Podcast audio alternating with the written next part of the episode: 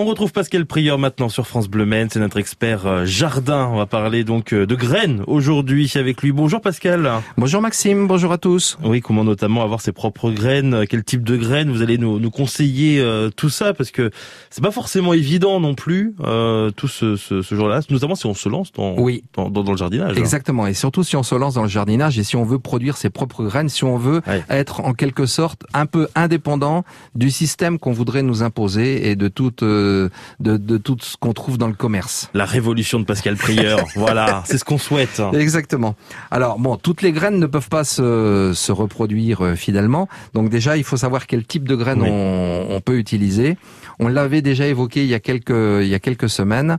Euh, il faut pas que ce soit des hybrides F1, des hybrides de première génération. Donc déjà, si vous avez chez vous des plantes qui sont issues de graines F1, vous ne pouvez pas utiliser les graines, vous pouvez les utiliser, mais vous ne savez pas ce que vous allez obtenir.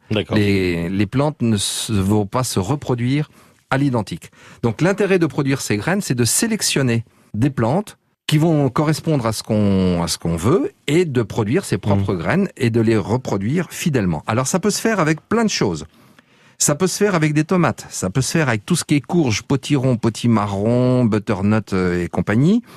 Euh, ça peut se faire avec les poivrons, ça peut se faire avec des melons, avec des haricots, également avec des salades, des radis, des betteraves, de la roche qui est une, une sorte d'épinard ou même de la mmh. tétragone, tout ça, ça se ressemble un peu, et même avec des poireaux, ah des carottes, des oignons. En fait, il y a moyen de produire quasiment la, la presque totalité des graines dont on a besoin et avec des graines qui vont être des graines bio si on a un jardin bio évidemment et donc c'est quand même très intéressant.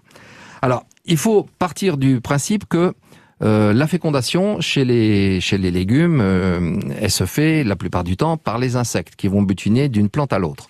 Donc si on a repéré une plante qui est un peu plus forte, un peu plus belle, qui a des caractéristiques particulières, mmh. l'idéal c'est d'essayer de l'isoler pour que la fécondation ne soit pas une fécondation croisée. Mmh empêcher les insectes d'aller sur sur euh, les qui vont sur cette plante là les empêcher d'aller sur les autres plantes. Alors c'est pas toujours euh, possible.